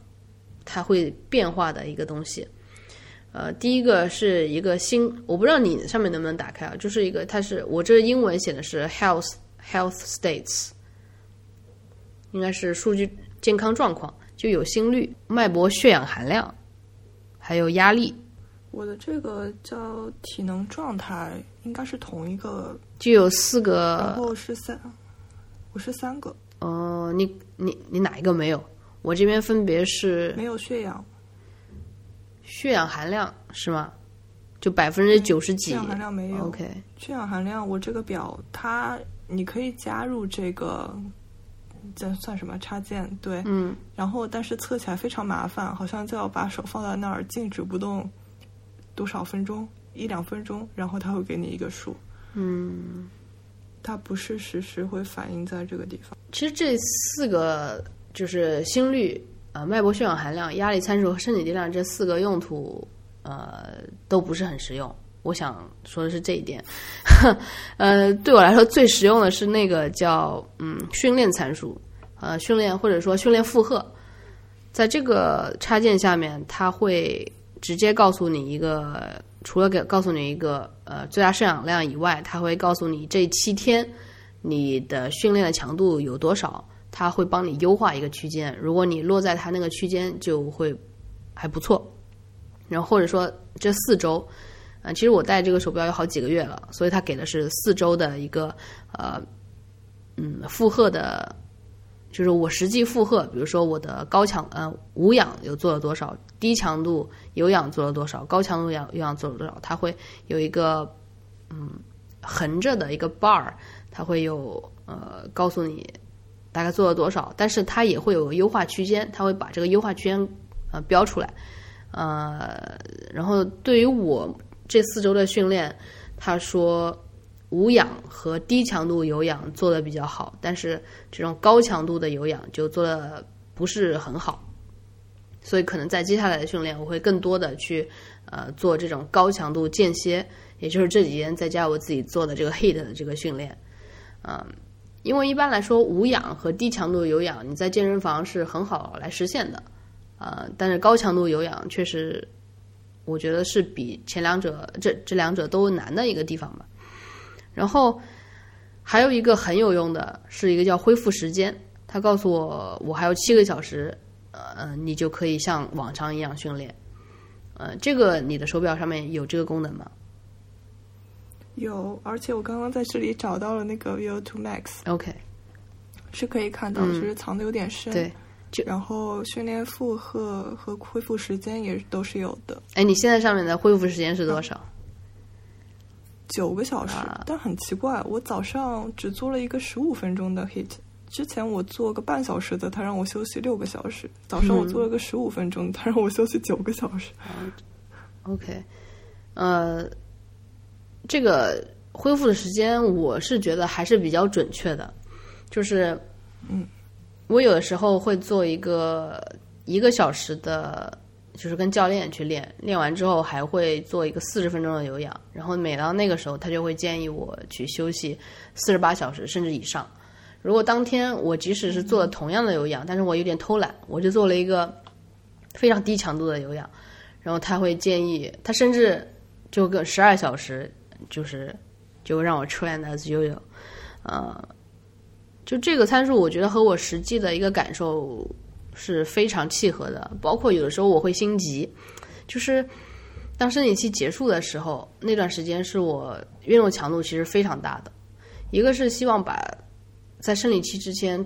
嗯，生理期期间身上储的水给排干之外，甚至我早上我一天就是在寒假的时候，我一天会甚至两练。就是早上去呃高强度间歇，下午我觉得我没事了，我去跑个步也行。但是我感觉那两天的身体状况其实是不是很好的，就跟这个手手表显示啊一样，他甚至会让我休息五天。我有一次就遇到我健完身之后，他让我休息五天，然后我觉得说实话，我是觉得手表说的有道理，但是我还是忍不住就去锻炼，也会有这样的场景。呃，我觉得这。就佳明他还会，他还挺注重这种，就是让你去休息的。就包括他 App 里面也会推那种小文章嘛，就是为什么休息对跑步很重要啊，这种就一直会让让你去休息。对的，其实休息是健身很重要的一个部分，就好像这种所谓的健康和平衡饮食都是啊，就是休息、平衡饮食都是把你拉回到一个健康状态的一个有效的工具，只是你。选择去用或者不用而已。还有一个参数就是生理期，之前也说了，我觉得这个生理期这个参数也没有什么用。你就是我会用那个 Clue 那个 App 把它定期输进去。我这个已经记录了有三三年的三四年的时间了，呃，然而也是没有什么用。你有你有使用过佳明这个生理期的这个 Cycle Day 这个 widget 吗？这个有，我之前有把，我记得它是要把 Health 里面的以前的数据导进去吧？对。然后他会来根据你的身体状态做一个预估。然后有一次很神奇的是，我视频是用 Cube 来记录的，嗯，然后 Cube 显示我大概还有三四天的时候，佳明那天提醒我说，大概说是明天，然后我第二天就对，然后还是佳明的准一点，但之后就再也没有准过。OK，嗯，这有点意思，不知道他是怎么样去分析这个。嗯，这又是一个很好的女性话题。在生理期其实快来的时候，我能有那个感觉，但是当生理期来的那一天来的时候，我是没有，就是我已经忘掉这件事情了。只有在回想的时候，才会觉得哦，前一天我那么焦虑，那么爱打扫卫生，原来是因为我生理期快来了。这个这个还是有意思的。我不知道你你有没有这种感觉。我会有一个非常低的情绪低谷，就是应该是生理期前两三天会有一天那样。然后以前没有找到规律的时候，那一天我就会很难受。对。然后后来找到规律之后，我就想啊，那不就是生理期来了吗？对，就没什么。对对。哇，这个就是很好的，就是量化自我之后得到了一些反馈。然后你可能它就是这个雌激素升上来，然后你体内荷尔蒙。嗯，不平衡导致的心情上面的不好，我觉得我也是这样的，就是可能，呃，通过这个播客也告诉很多的女性朋友，甚至是男性朋友吧，很多时候就是你身体里面的发生了一些变化，让你导致了情绪上面变化，所以你不要觉得自己那一刹那就是抑郁了，这个就是不存在的，或者说抑郁，谁还没有抑郁过呢？就不要把它当回事，呃，就像我们可能知道了它的来源，就不会那么恐慌，就是。人可能害怕的就是那个不知道的东西。当你知道了这个东西，它就会来，呃，就就没有什么了。希望可以传达这个东西给大家。呃，然后还有一个叫乳酸阈值的一个参数，它也是需要呃，它是需要这个心率带的。就是我每次我打开它，它会说你要呃搜索这个 sensor，它才能把这个阈值的数据告诉你。呃。他他说，就是官方是说，他可以通过分析配速与心率，预估肌肉开始疲劳的一个临界点。我可能也不太会去尝试吧，毕竟自己还没专业到这个程度。然后，就他前面几个这个通过心率和身体电量、压力参数综合评估出来的训练负荷恢和恢复时间，呃，对于目前的我来说已经就是足够了。然后第三点，其实。就是让我特别喜欢佳明的，呃，就刚才对于数据这一点，你还你还有没有什么补充的？嗯，没有了。OK，那我们就下进入这个第三点，我觉得就是最后一点让我觉得是一个 sparkling moments 的部分，就是它确确实实可以替代私人教练的很大一部分功能。我这几天其实大家这几天都是被困在家里，这个由于这个疫情的关系，没有办法，大家被困在家里。嗯，我还是在 Bad Coffee Slack 听众群，在那个 Training with Me 那个 channel 里面有放，有给大家一些我自己在家徒手啊靠自重练习的一些呃 hit 啊高强度间歇的训练的菜单，就制定就如何制定这些呃菜单是有一些呃原则在里面的，不是说随手拿一些。固定的动作把它们凑在一起，就能称称之为一个呃训练的菜单。所以，如何制定菜单其实是比较难的一部分，也是国内私教他能做到，但是一些健身的爱好者，呃，在一些初级的爱好者他是做不到的，或者说他一头雾水。首先，他不知道这个动作是什么；其次，他自己可能不知道动作的精准度到哪里，不知道哪一块肌肉发力。然后，这个是我觉得国内私教。还是有用的一部分地方，然后这个佳明这个手表，它我为什么说它可以替代森教练的一部分功能呢？这部分功能就是它给你一个很好的菜单，或者说它甚至它可以帮你记录你的菜单。就是如果你自己呃制定了这个菜单，你做的话，它会根据你的运动轨迹，它就会帮你记录这个菜单。啊，那我们就主要分成三点来讲，啊四点来讲。也是我常用的四个点，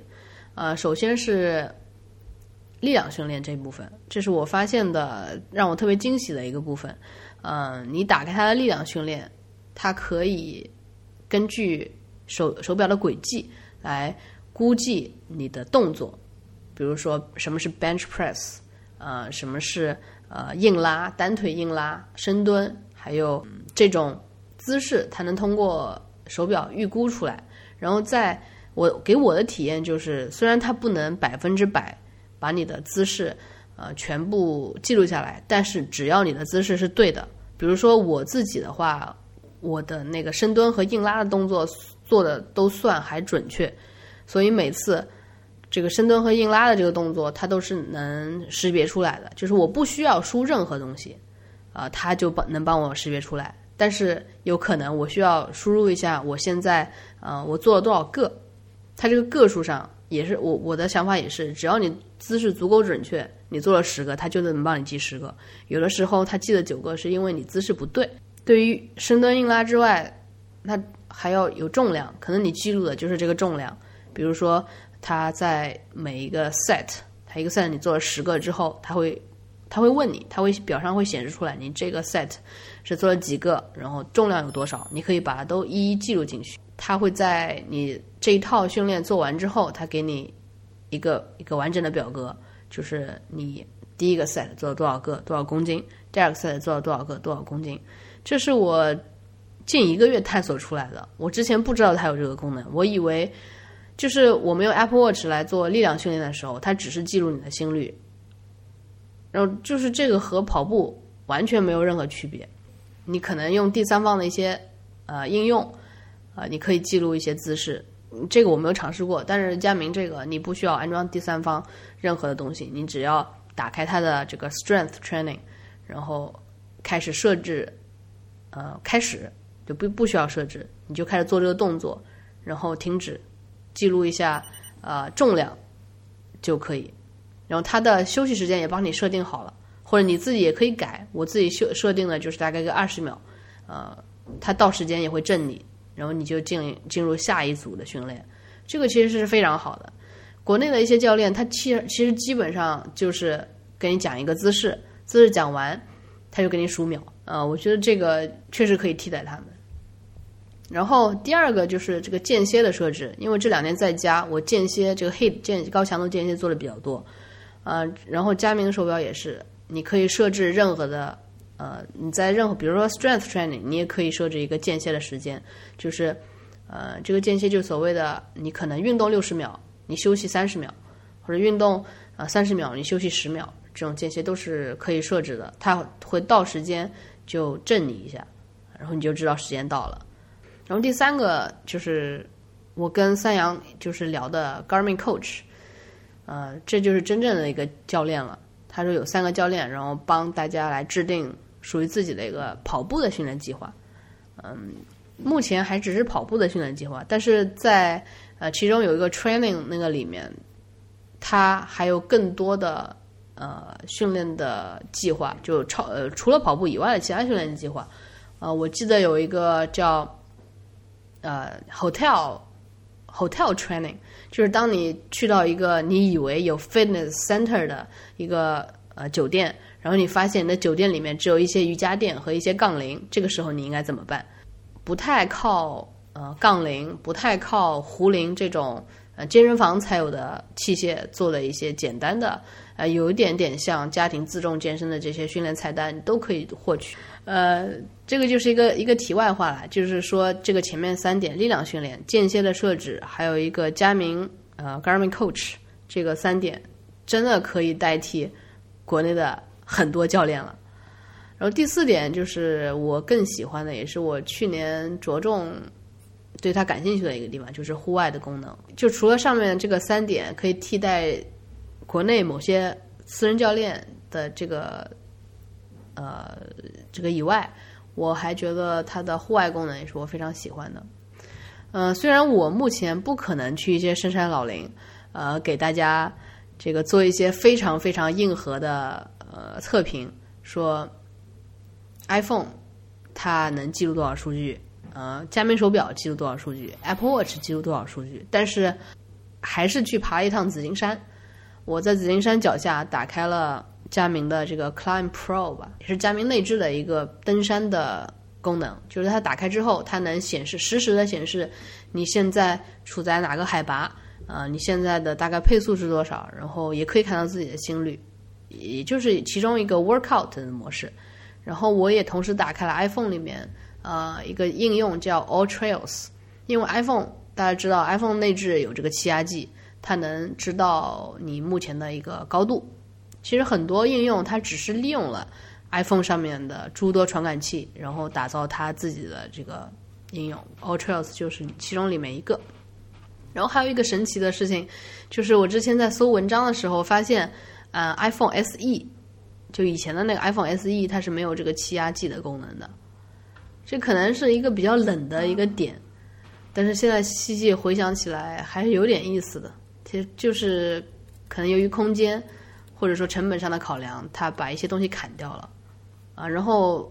像你的手表 Garmin 二四五，应该是也没有这个气压计的功能，就是它没有没办法测量海拔，对吧？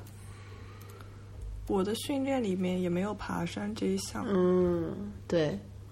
，hiking 估计有，climb 估计没有。hiking，我看一下。嗯。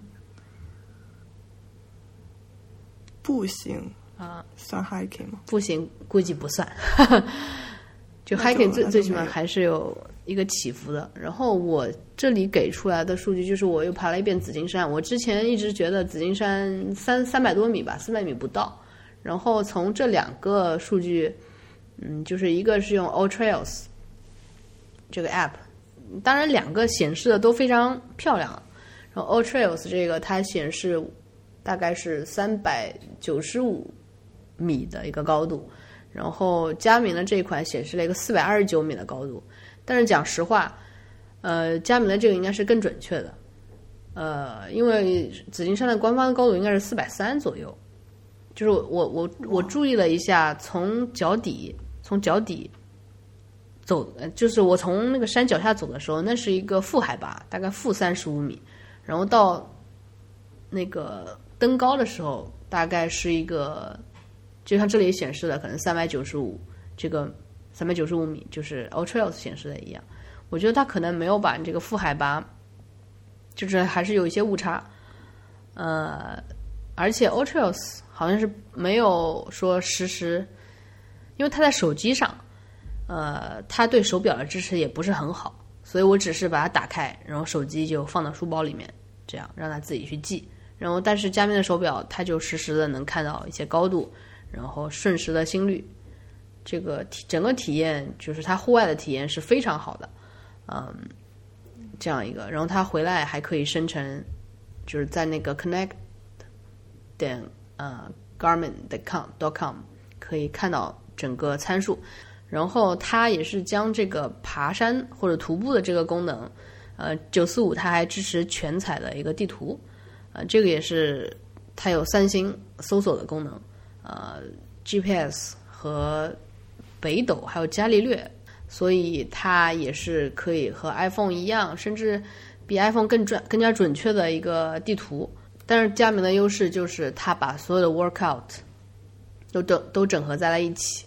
就是你在如果你用 Ultraos 在 iPhone 里面用的话，它这个是一个单独的 App，就是你徒步的部分归徒步。但是像对于像我这种就是平平时健身比较多的人，我肯定是希望把这些所有的用的参数都放到一个地方，然后对这些所有的数据进行一个统计，然后评估我的一个身体的状况，然后我再从从中做出一些改变。我刚刚想起来一个，嗯，之前有听一期应该是日坛的播客吧，然后其中有一个女生，我记得她是去沙漠里。应该也是科研工作者去沙漠做什么，我具体忘记了。嗯，然后他们就他就提到他们在沙漠里面用的那个导航就是佳明的。对，佳明在户外就这里，它确实是很多。再说白了，这个佳明九四五，它其实它的主要目标受众并不是我这样去健身房健身的人。佳明九四五的目标受众是那些跑铁三。呃，马拉松、铁三、户外、超级马拉松的人，然后这个是非常适合他们，就是又有 GPS，呃这个地图的功能、搜星的功能，然后又有气压计，然后是定位他们呃这个 specific 这个高度在哪里。所以像我这种用它就是纯粹的大材小用，是可以这样用的。然后它也是一个复杂，对对对对对。佳明下面还有很多的户外的应用，比如说有一个叫 Garmin Explore，这个 Explore 我已经把它导入了这个熊野古道小边路的这个路线，这也是我今年会去和我的这个好朋友一起去啊完成的一个八十公里，呃四天的徒步的这个一个计划。然后它是像我之前。去紫金山，去雄伟古道，我只是打开，然后记录我的路线。然后这回就是我有呃做这这样路线的一种准备，就把它导入到上面手表里面。然后我可能当我我真正爬爬山徒步的时候，我会拿着纸质地图，再跟拿着这个呃佳明这个呃手表去两个来 match 一下，让就是给户外减少很多风险。嗯，其实户外运动是一个风险很大的，尤其是我自己之前还是一个人在熊野古道，嗯，去徒步，呃，因此有了这样的这个这些设备吧，或者这些参数，对我来说是一种很好的保护，也是一种更让我能享受户外乐趣的一个呃很重要的地方。所以在呃，我说它。就是对我来说，sparkling moments 就是呃简单的外观，然后心率测量，还有心率参数，呃给我预估恢复身体的时间，就是它的实际用途。还有第三点，它可以很大程度上代替私人教练，然后让我的户外更加安全。就这几个点都是我非常喜欢它的这个地方。然后我们这期也说了这么多了，不如我们就说一下。我们是具体来说，就怎么就选择，就是再回头看这些我们说到它的好的和不好的地方，就是具体我们对它在哪一个点上是做选择的吧。因为我自己对数码产品其实有一套自己的选择的方案，就是说它的缺点是可以被接受的。呃，对我来说，它的缺点就是外观简单，但是这个正是我还比较喜欢它的地方，就没有选，没有的选。也是挺好的，然后第二个就是表盘可以制定，它有这种塞班 S 六零 V 三的这种老旧的这种感觉，老旧又新鲜，然后回到一个大学时期的那种感觉。然后它的某种不智能，它虽然它噱头说它支持 Garmin Pay 啊音乐功能，离线音乐，像这 Garmin Pay 我们在这一期播客里面也没有提到，因为。有连 Apple Pay 我都不怎么用，对吧？Garmin Pay 就更加没有什么兴趣了。然后，呃，还有一个几个重要的点吧，就是我当时在选的时候，其实 Forerunner 这个系列里面，啊，我就看九四五有哪几个点是其他的没有的。我来看，我看了一下，有那个血氧含呃血氧含量，还有这个三星定位和彩色地图。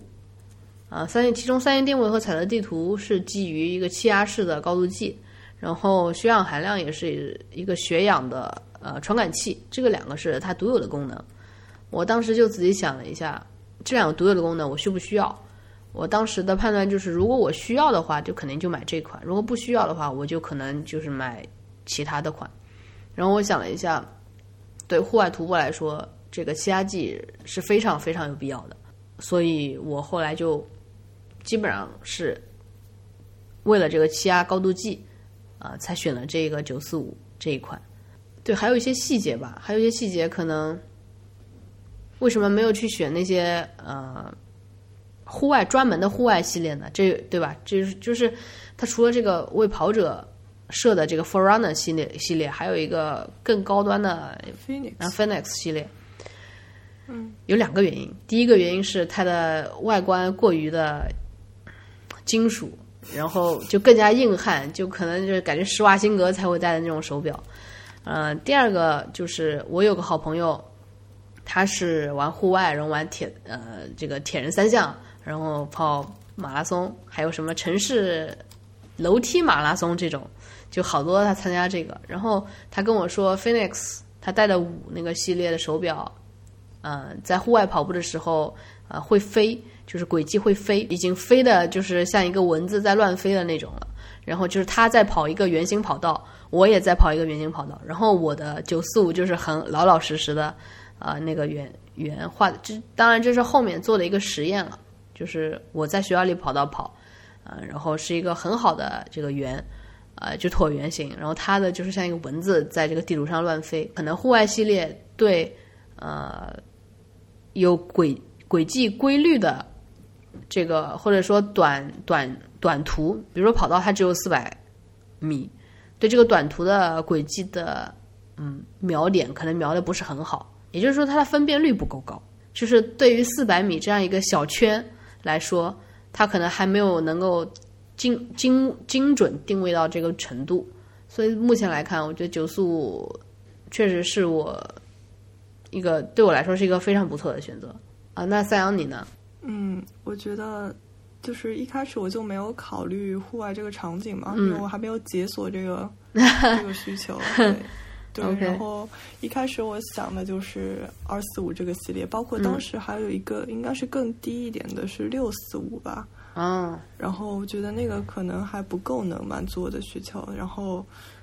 呃，如果回到过去，我可能就不会再买音乐版了。但是我刚才对我我就会买紫色的那个更好看一点的，然后不带音乐功能的。嗯嗯，然后我刚刚又又打开了一下这个音乐播放器，然后突然觉得它其实挺像以前用的 MP 三那种东西。一个实体按键，然后而且我也没有用 Spotify 这种，呃，叫什么流媒体的播放器，我是插了一个线把把我下载的 MP 三格式导入进去的，然后使用上就很古老的感觉，然后它这种。粗糙的质感其实是我挺想戴在手腕上的一个智能手表，是是我一直想要的想要的那个东西的样子吧。所以就就算 Apple Watch 下一代怎样怎样，我可能还是不会考虑再买 Apple Watch。就有一种买了个大家电嘛，就像文章里写的，就像买了个电冰箱的感觉。就它不怎么好看，但是就挺可靠的，而且。我心理上也不会觉得它是一个需要实时更新的一个设备，就应该会用挺久的。哇，你说这段就是让我觉得就是心旷神怡。我前几天还跟我妈在说这个问题，就是说，嗯，数码产品它好像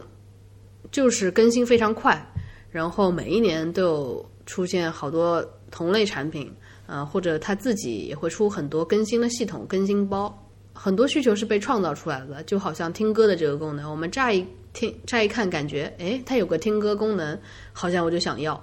嗯，但是像我对于我们两个来说，好像长时间过去了，这个听歌功能确实可以砍掉。嗯，对，我觉得我们都是那种愿意去反思一些新鲜的科技。到底必不必要，或者说实不实用，然后它到底能带来哪些改变的人，或者说，其实现在新出现的科技产品有些不足以让我产生冲动消费吧？就他们，就我，我其实还挺容易有冲动消费的情况的，但他们都还没有到那么好，没有能让我很激动，一拍桌子，哎呀买了，就还没有。对，所以这也是为什么我把这一期的标题起成 “always on, always boring”。就是我发现 Apple Watch 或者苹果，可能最近几年对我来说最好的事情就是 AirPods Pro。但是这个 AirPods Pro，我之前又看到一个报道是说，像这种真无线小蓝牙耳机，它的耳机的电池的寿命是很有限的，然后它可能会在近两两三年内，有很多这种就是非常不环保的，呃，就是它电耗光了，然后它不太能用了，然后就怎么去处理它，就是会产生大量的这种环保的问题。呃，说实话，我对环保议题并不是很感冒，但是我突然就是我能想象到，因为大街小巷现在都用，很多人都在用 AirPods，但是它它确实它会有一个窗口期，那个窗口期就是 AirPods 啊废旧的 AirPods 过剩，然后呃可能还不知道怎么去处理它，可能人就要更长远会它很难，但是需要从更长远的一个角度上来审视呃一个产品够不够优秀，呃可能苹果做的还不错了，整体。感觉佳明的手表给我感觉是比较朴实的，就像我开头所说的，Apple Watch，它的亮点似乎没有那么亮了，它就是更加枯燥。嗯，它只是说我能常亮，然后常亮，然后呢，嗯，不常亮的时候大家不都过来了吗？然后你的需求，你的这个需求，好像真的对我来说就是硬造出来一个新的，呃，可能电量。又变成百分之百没有消耗的一个新一代的 Apple Watch，然后，但是佳明手表就是除了它本身是一个非常不错的、非常朴实的产品以外啊，它对我个人来说是打开了一个领域的一扇门，或者说它，我以前真的从来没有想过说我会不用 Apple Watch，都会觉得有点可怕，就觉得我怎么会不用不用苹果手表呢？呃，会把自己深深的定死在了苹果生态系统里面。我自从有了这个佳明的手表之外，我都觉得我可以呃尝试用一用呃 Windows 电脑，或者尝试用一用。但是换了这个手表之后，我发现苹果可能也是一个坑，就是他把你一切都规划的非常好，有一种家长的感觉。嗯，但是。这个时候我会提醒自己，一旦有个东西帮你把一些东西规划的非常好，就要就得小心一点。其实我有一种这种生活态度，想分享给 Bad Coffee 的听众。而且就是，如果说起一个用全套苹果产品的人，你脑子里可能都有一个印象，对，就是他平常会怎么样生活，他喜欢什么样的，呃。我想一想，比如说他会怎么样摘下一个 AirPods 跟你说话，他会怎么样从从手机上用什么剪那个叫什么 Universal 的通用剪贴板，嗯，把一个东西 copy 过去，就就是那个笑话，生活的很很无缝的感觉，嗯，但但你可能就不太能想象一个用佳明手表加 iPhone 的人，他平常是怎么样。进行这一系列操作，嗯，我觉得这种还蛮好的。就生活中有很多东西可以改变，你不需要慌张。这一点以外，可能还有就是，它也是一个有打开好奇心的地方。嗯，别人就会问你：“哎，这是什么手表？这个手表表盘怎么那么大？”就好像我在 hiking 的时候遇到的那个新加坡的跑超级马拉松的女生，呃，我会好奇。你的表盘怎么那么丑？你的你怎么就是对吧？然后他就跟我讲这些故事。就当你和别人不一样的时候，就是我们一个很好的契机来打开另外一个领域的时候。然后这个东西，我觉得对年轻人来说，对所有人来说都很重要。然后也有也有一点感，就是你之前说到那个冰箱的那个比喻，我很喜欢你的那个文风。它这个产品是融入你的生活的。嗯，不是把它硬拿出来，我要去额外去做一个，比如说一个人其实他不户外，他还要硬要去呃跑跑两圈来做一个测评，那这个就是数码博主或者数码测测评博主，可能我们更希望或者我喜欢的那种测评。就是说，我实际生活中是这么使用的。我是想说，其实差别就在于，他们是为了测评这个产品而去做出一些，呃，比如说去跑两圈啊，去爬个山。嗯。但我们是因为自己有这个需求，本来就需要它来满足这个需求，嗯，才很自然的买了这个产品。嗯。然后，所以产生的感想也是最贴合自己使用场景的感想吧。这个应该就是区别所在。然后最后还是谢谢你，呃，做客这期的 Bad Coffee。你还有什么想和 Bad Coffee 的听众呃说的？嗯，那最后再给大家安利一下《强风吹拂》这个动画。嗯，和国内那个电视剧《强风吹拂》是两个东西。然后是一个二十四集的运动番，然后就讲了十个大学生怎么样去。其实本来是普通人，只有一个是天才跑者，然后就是，其实套路上还是比较传统的热血动运动番，然后最后他们怎么样去达成参加香根一传这个目标的？我觉得不管跑不跑步，看一下都会从中得到一些力量。然后三浦子苑这个作者的原著也是非常非常有力量的，嗯，推荐给大家。然后看完就像你一样。购入了这个佳明二四五是吗？我当时看这个番的时候，我基本上每看一集，我都忍不住要下去跑步啊！哇，这个那这个很好哎。他那个番很厉害的就是，他很还原你跑步的时候那种呼吸，包括呃，你参加就是只要参加过学校那种小的运动会啊什么的。就是你跑道在你眼前展开的那个感觉，等发令枪响那个感觉都非常非常还原，所以你只要看那个帆，就感觉跟他一起在，就很紧张，然后跟他一起呼吸，然后就忍不住想要下去跑两圈，就是那个感觉。我这个这个很神奇，我知道这个呃，这个是一个动画动画片是吗？对，对，是的，嗯。也有电影，但是电影就会觉得，因为毕竟是演员来演嘛，就会觉得他跑的不太快。哦，OK，OK，因为他他那个成绩，我记得他是二十公里跑进一小时。呃，这个好难，这这个很难了，这速度是我两倍了。天才跑者，对天才跑者的设定，让你一般的演员，你怎么可能去达到这个速度？OK，再次感谢三阳做客 Bad Coffee，也希望大家记住本期播客开头的大内夜市，show notes 里有本次活动的链接。今天在 Slack 听众群里面有一个听众问，怎样才能让播客创作者们，也就是我们在单集制作中把插入章节这个步骤作为一项必要行为？另外一个听众回答说，这怎么能必要？本来就不是付费的，提高收费还有一点道理。提高服务，然后我的回答是可以进行捐赠，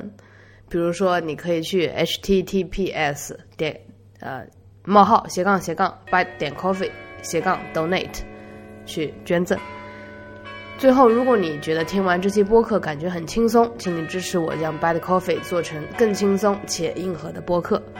谢谢大家收听这一期的 Bad Coffee，欢迎大家给 Hi at Bad Coffee 写信。更多订阅和收听方式在 Show Notes 里给出了链接。